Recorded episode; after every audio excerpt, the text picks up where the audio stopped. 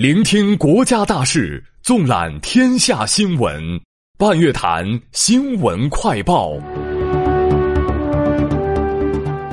各位听众，下午好，今天是二零一九年五月十六号，农历四月十二，我是敬翔，欢迎收听半月谈新闻快报。政治领域，习近平出席亚洲文明对话大会开幕式并发表主旨演讲，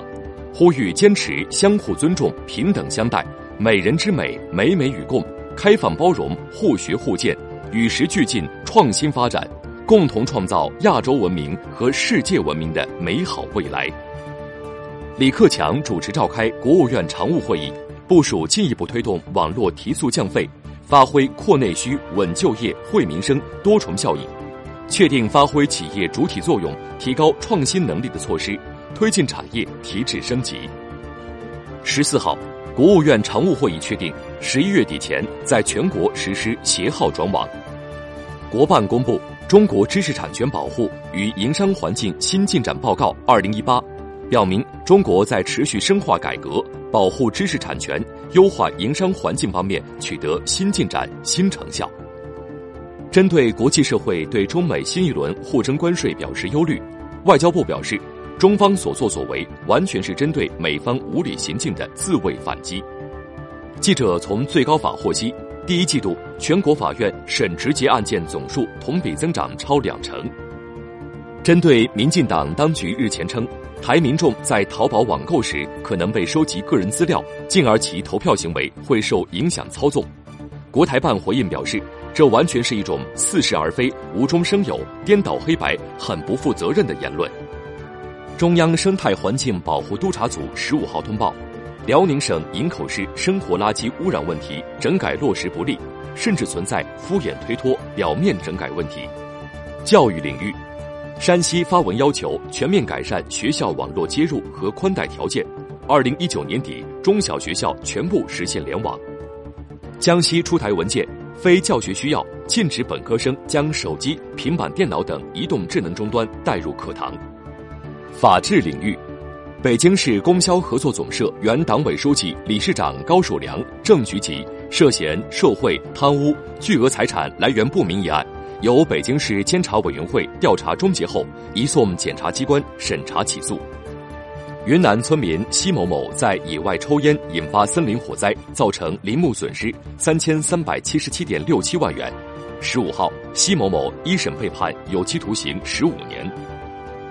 经过数月追逃，涉嫌非法吸收公众存款罪潜逃至缅甸的巨潮金融平台实际控制人周某磊日前被缉捕归案。浙江警方破获一起网络赌博案，赌资流水达一点五九亿元，抓获嫌犯六十四人，冻结赌博资金一百二十多万元。科技领域，我国学者研发出神奇胶水，可数秒内快速止血。民生领域。世界银行发布报告显示，二零一八年中国营商环境改善幅度居全球第三，东亚太平洋地区之首。国家统计局发布数据，四月份国民经济运行保持在合理区间，延续了总体平稳、稳中有进的发展态势。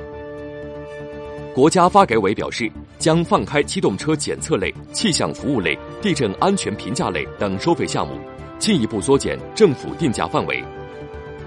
国家卫健委发布数据显示，二零一八年全国儿童青少年总体近视率超一半，高中生近视率达百分之八十一。中国人民银行在香港成功发行两百亿元人民币央行票据。最高检十五号下发通知，各级人民检察院办理自身作为赔偿义务机关的国家赔偿案件时，执行新的日赔偿标准三百一十五点九四元。最新数据显示，二零一八年我国卫星导航与位置服务产业总体产值达三千零一十六亿元，北斗应用正在诸多领域迈向标配化发展新阶段。京张高铁昌平站完成升级改造。二零一八年城镇非私营单位就业人员年平均工资八万两千四百六十一元。北京公布意见，逃费、占座、列车上进食、推销营销。大声播放视频音乐等不文明乘车行为将被纳入个人信用不良记录。甘肃出台方案，力争到二零二三年组建两个文化旅游产教融合联盟，八个左右文创相创二级学院。安徽公布办法，超标电动自行车无法登记上牌，超标在用电动车过渡期不超过三年。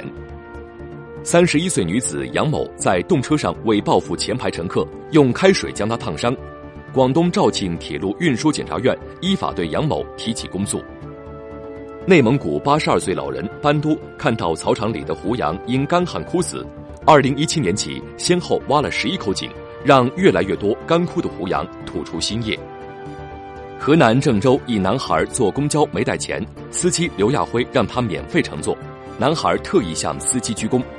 两天后，孩子又坐上这辆车，主动掏钱补票。国际方面，特朗普表示，美国目前没有向中东地区大规模调遣军力的计划。美部分议员拟立法限制中国公民赴美学习和学术交流。葡萄牙总统和总理近日高度评价澳门回归中国二十年来取得的成就，以及澳门在葡中关系中扮演的桥梁作用。日前宣布竞选美国总统的前副总统乔·拜登，在新罕布什尔州一场竞选活动中批评美国政府升级与中国的经贸摩擦，称唯一将为此付出代价的是美国农民和工人。美国玩具协会反对美政府对华加征关税。